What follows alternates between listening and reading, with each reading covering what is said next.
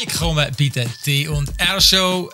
Das heutige Thema wieder, wie sieht es aus in der Kinder- und Jugendpsychiatrie? Mit was hat da unseren Experten in der Runde damit zu kämpfen? Rudi, du schaffst in der Kinder- und Jugendpsychiatrie. Wir haben schon mal eine Sendung gemacht, mhm. wo du uns da ein bisschen Einblick gegeben hast. Und ich habe gefunden, hey, komm, wir reden nochmal drüber. Weil ich finde, das Thema ist irgendwie doch akut und wahrscheinlich mhm. hat es ein bisschen Veränderungen gegeben. Kannst du uns ein bisschen Einblick geben? Wie sieht es aktuell aus? Was ist der Stand der Dinge? Wie läuft's? Also, äh, der Stand der Dinge ist oh. folgende. Sind noch 14 Minuten ja, starten? leg los. So, jetzt kannst du noch mal sagen, ähm, der Stand der Dinge ist... Der Stand der Dinge ist, im Moment ist ein super Zeitpunkt, um nicht psychisch krank zu werden. Das ist, äh, das ist eigentlich immer noch äh, wie bei der letzten Sendung auch. Also es ist wirklich eine schwierige Situation, dass wenn, wenn jemand, also Kinder und Jugendliche, in einer wirklich verheerenden ähm, psychischen Situation sind, und da reden wir jetzt von suizidalen Absichten, Suizidplänen, Suizidversuchen, ähm, dann kommt man sofort zu jeder Zeit Hilfe über. Das ist, ähm, das ist nach wie vor gewährleistet, das System, das verhebt, das verhebt wirklich gut. Ähm, das Problem ist, alle anderen Formen von psychischen Störungen und Krisen, ähm, ähm, die müssen zurzeit in den allermeisten Bereichen lang warten auf Behandlungsplätze. Und da reden wir teilweise von ähm, drei Monaten, vielleicht sogar vier Monaten Wartezeit, bis man einen Behandlungsplatz überkommt. Oder auch nur schon eine Abklärung, um herauszufinden, was ist denn eigentlich los. Und das ist ähm, ein Phänomen, das neu ist, neu im Sinne von seit Corona. Ähm, früher, wir hatten immer die Wellen, ähm, Winter sind immer Zeiten, wo es viel gelaufen ist und dann auf den Sommer hat sich das wieder so ein verflüchtigt, dann ist ruhig geblieben und im Herbst ist es wieder losgegangen. Im Moment sind wir durchs Band seit eineinhalb Jahren, würde ich sagen, immer voll ausgebucht. Ja. Du hast in der letzten Sendung hast du gesagt, meines Wissens mindestens vier Monate. Und jetzt redest du von drei bis vier. Hat es, sich so wieder ein bisschen gelöst? Ähm, also weißt, für mich ja. als Laie tönt so, ah, krass, jetzt ist schon einen Monat weniger. Ja, äh, nein, ich, äh, gefühlsmäßig wirklich nicht. Nein, also weißt, die, die verschiedenen Bereiche, die versuchen ihr Bestes, um irgendwie einen Platz zu machen, wenn etwas frei wird. Springt immer wieder mal jemand ab aus einer Therapie oder ein Platz wird frei aus irgendeinem Grund und dann schauen sie, dass in einem Notfall wirklich auch das können berücksichtigen und anbieten. Aber nein, die Tatsache ist immer noch, wir haben Wartezeiten, wo einfach für das, dass sich Familien sowieso erst melden, wenn sie eine Krise haben, und dann noch müssen drei Monate warten. Das ist mhm. einfach viel zu lang, prinzipiell. Und dann kommt noch dazu, dass ich in dieser Situation verschlechtert sich dann häufig noch. Also wenn jetzt jemand zu mir kommt, ich denke, okay, da braucht es jetzt eine ambulante Abklärung.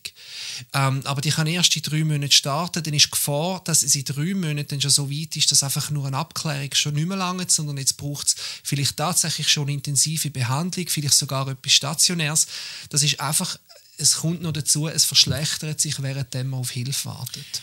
Ist das entsprechend dann auch eine Entwicklung? Also, dass eigentlich die Fälle, ich sage jetzt, krasser werden, weil man eben die Zeit, der Gap zwischen ihnen, weil der einfach dazu führt, eben von ambulant eher zu stationär. Also, ist das eine Entdeckung, dass es intensivere Fälle sind, wenn es dann einmal dran kommt? Ähm, würde ich so behaupten, ja, tatsächlich. Und intensiver heisst äh, einfach eine grösseres, ja, viel größere Menge von, von Betreuung, größere ja. Menge. Ja. ja. also äh, die Not ist grösser, das Leiden ist grösser und häufig es geht ja dann auch um Beeinträchtigung im Alltag, oder? Sozusagen das Funktionsniveau im Alltag, das nimmt ab. Ich, ich habe das mal erzählt, ähm, weil ich ein bisschen im Bereich äh, Schulabsentismus ähm, einen Einblick habe, dass, dass es einerseits mehr ähm, Kinder und Jugendliche gibt, die überhaupt mit Schulabsentismus kämpfen. Und da reden wir von, im Schnitt äh, haben die schon zwei bis drei Wochen am Stück gefehlt. Das, das ist eine lange Zeit zum Fehlen. Ähm, muss man wieder aufholen. Also das hat wieder zugenommen. Mehr Schüler, längere Fehlzeiten und währenddem sie warten auf eine Hilfe, ähm, wird das Problem meistens auch noch größer und, und dann muss man relativ häufig auch eine stationäre, äh, so wie als Entlastung stationäre Behandlung machen oder eine aufsuchende Behandlung, wo jemand zu der Familie heimgeht, weil einfach ein Termin in der Woche bei einem Therapeut langt einfach nicht mehr, um es zu behandeln. Okay. Ja. okay. Du hast in der letzten Sendung eben auch schon geredet, also Schulabsentismus ist so wirklich das, das Nummer eins Thema. Gibt es noch weitere Entwicklungen, wo, wo man irgendwie sieht, das nimmt zu oder vielleicht auch nimmt ab? Ja, also ich meine, das schicke ich jetzt vielleicht noch voraus für die Zuhörer. Also ich, ja, ich bin in der Kinder- und Jugendpsychiatrie tätig. Ich habe natürlich über meinen Bereich äh, verfüge ich über Zahlen. Ich weiß auch von meinen, von meinen Kollegen, anderen Teamleitern, wie sie unterwegs sind. Ähm, aber einfach sage ich jetzt nochmal voraus, ähm, das sind jetzt nicht äh, Zahlen, wo man kann auf die ganze Schweiz zum Beispiel nachher generalisieren. Das geht so nicht. Aber das sind jetzt Erfahrungen, die ich mache. Ähm, ja, es im Bereich teilweise Nachbarkantone, wo ich auch weiß, wie es läuft. Also grundsätzlich, was wir im Moment ganz, ganz, ganz viel haben, sind äh, Angststörungen und Depressionen. Das sind wirklich die zwei Diagnosen, wo wirklich es, das Ausmaß ist einfach das Größte bei denen. Also ja. Depressionen bei ähm, 14, du, 15? Ja, also das, das Alter ja. ist das ist jetzt schwierig zu sagen, weil da, da habe ich jetzt nicht über das ganze Altersspektrum äh, Einblick. Aber äh, ich habe schon, ich habe schon fünf, sechsjährige äh, äh, bei mir im, im Termin, wo, wo mit Depressionen, Angststörungen ja. kämpfen. Und ist das meistens beides zusammen, also Angststörung und Depression? Ähm, so bisschen, nein, es ist, schon, es ist schon etwas Separates. Oder? Äh, Depression ist mehr wirklich auch, dass, dass die ganze Stimmungslage ist einfach abgesetzt. Was früher noch Freude gemacht hat, macht nicht mehr so Freude, man hat nicht mehr so Energie, man mag nicht mehr viel Hoffnungslosigkeit, auch eine Trägheit, wo kommt keine Energie mehr, man schläft schlecht.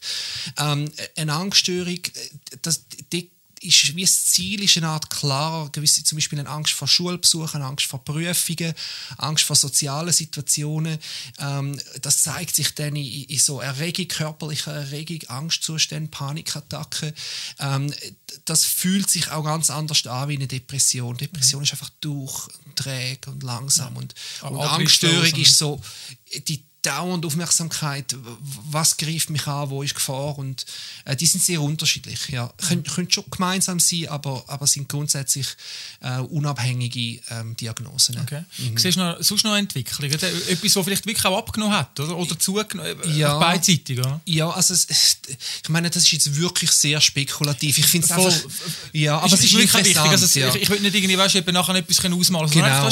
so wie du erlebst in ja, deiner Welt. Also, eine Beobachtung im Moment Moment, und das, das ist äh, bei, der, bei einer speziellen Diagnose, das ist Störung vom Sozialverhalten, das heißt äh, Jugendliche, wo, ähm, wo so weit über das normale pubertäre Maß hinaus Regeln nicht einhalten, dissozial unterwegs sind, auch delinquent. Das sind so ein bisschen, äh, vereinfacht gesagt, das sind Schlägertypen, die über Nacht auf Kurven gehen, Drogen konsumieren, die Schule schwänzen, daheim Terror machen, sich nichts mehr sagen lassen, mhm. irgendwie im öffentlichen Raum Leute abhöbeln. Ähm, das Klientel äh, im Moment verstehen wir nicht, wo die sind. Also die, die Anmeldungen haben deutlich abgenommen. Äh, und zwar nicht nur im Bereich, wo sich speziell mit dem befasst, sondern auch, auch in den anderen Bereichen, an der Anmeldestellen, äh, kommen die einfach deutlich weniger. Und wir verstehen es nicht. Hast du das auch vielleicht von einem anderen Kanton auch schon gehört? Also ein ähnliches Bild? Äh, äh, oder oder ist das einfach nur jetzt mal Thurgau? Im Moment ist es mal Thurgau, mhm. aber ich bin im Moment am, am Fühler ausstrecken. Ähm, ich habe zum Beispiel mit äh, Schulsozialarbeiter ähm, Kontakt aufgenommen, also mit, mit einer Person, die dort äh, im, im, Verein tätig ist, um ein bisschen nachfragen, hey, was ist eigentlich eure Erfahrung? Und sie berichtet also sehr Ähnliches, also Zunahme von Angststörungen, Depression, mhm. Schulabsentismus, Suizidalität. Selbstverletzung, das sind so, was sie viel, viel mehr antreffen und für eine Zeit deutlich weniger die krassen Jugendlichen, die ja. am Schlägern sind und so weiter.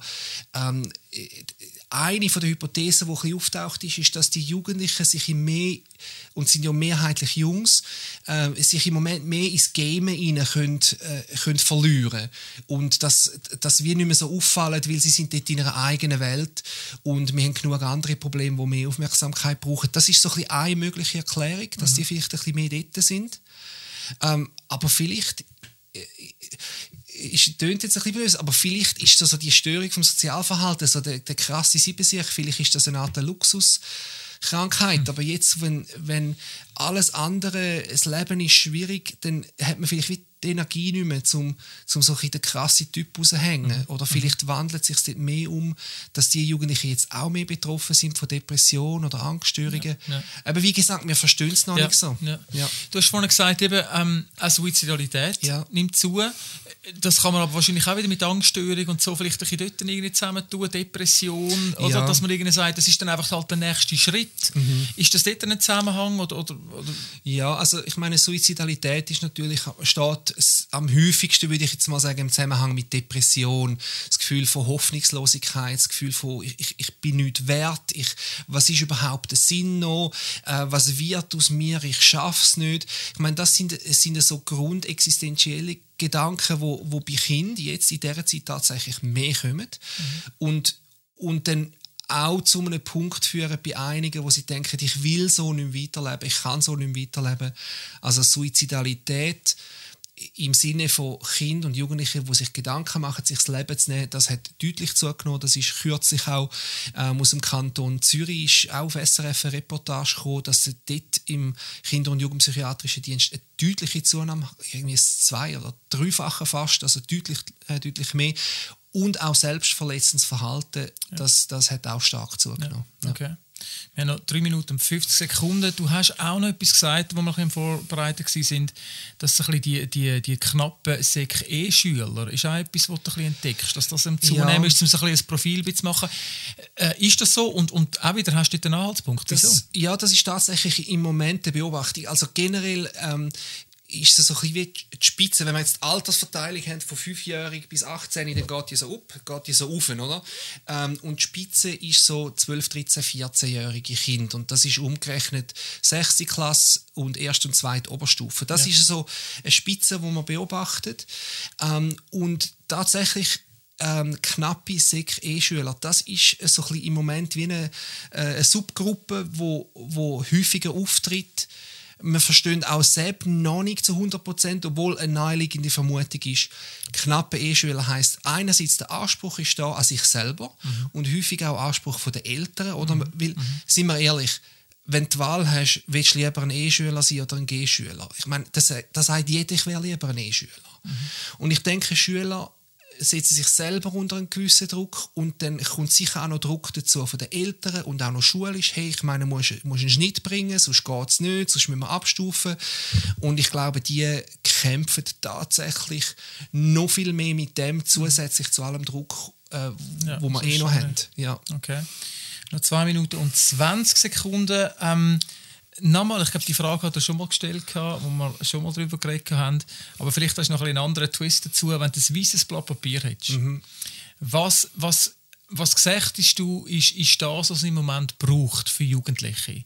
Ähm, ich rede jetzt auf einer Makroebene. Mhm. Oder? Mhm. Was, was bräuchte, ähm, vielleicht jetzt einmal losgelöst, einfach weißt, noch Corona oder so, vielleicht geht das ein bisschen breiter noch, ähm, die Massnahmen. Was, was braucht es, damit du denkst, Jugendliche wieder ähm, dass wieder mehr Boden unter den Füßen hätten, mhm. vielleicht jetzt gar mit Depression, Angst mit diesen Zuständen? Ja. Also ich muss sagen, im Kanton Thurgau haben wir ein unglaublich breites Angebot an Therapie. Ich finde das wirklich genial und auch im Vergleich zu Kantonen, inklusive auch äh, zum Beispiel Zürich, ähm, haben wir wirklich super breite Angebote. Und zwar kann man wie sagen, auf der, auf der einen Seite vom Spektrum haben wir ambulante Behandlung, also Familien oder Jugendliche kommen zu uns in Therapie und das geht auf der anderen Seite vom Spektrum ist eine stationäre stationäre Behandlung. Und zwischen ihnen haben wir teilstationäre Behandlung, wir haben eine Tagesklinik zum Beispiel. Dann gibt es ganz viele verschiedene aufsuchende Angebote, wo Therapeuten zu der Familie heimgehen, um sie dort zu unterstützen. Also eigentlich die Angebote sind da und das sind mhm. gute Konzepte, gute Angebote. Ähm, Im Moment, und die Finanzierung muss ich sogar sagen, die ist auch da.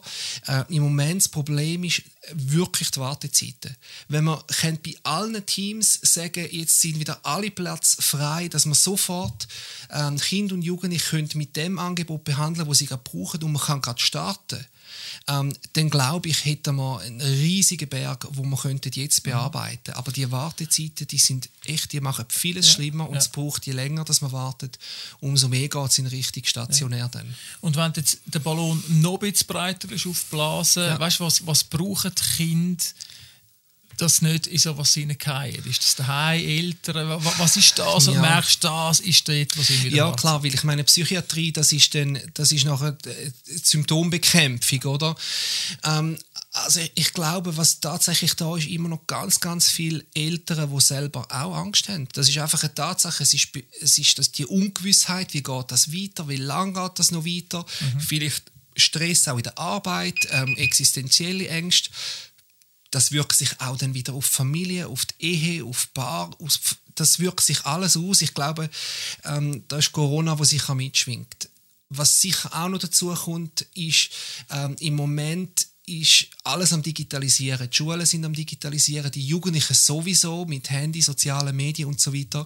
Und wenn wir ganz ehrlich sind, wir wissen noch nicht, wie umgehen mit Medien. Erstens. Und wir wissen noch nicht, wie dass man Kind beibringt, wie umgehen mit Medien. Wir wissen, es ist ein Thema, aber ich glaube, gerade im Moment werden Kinder und Jugendliche immer mehr berieseln mit, mit auch digitaler Schule.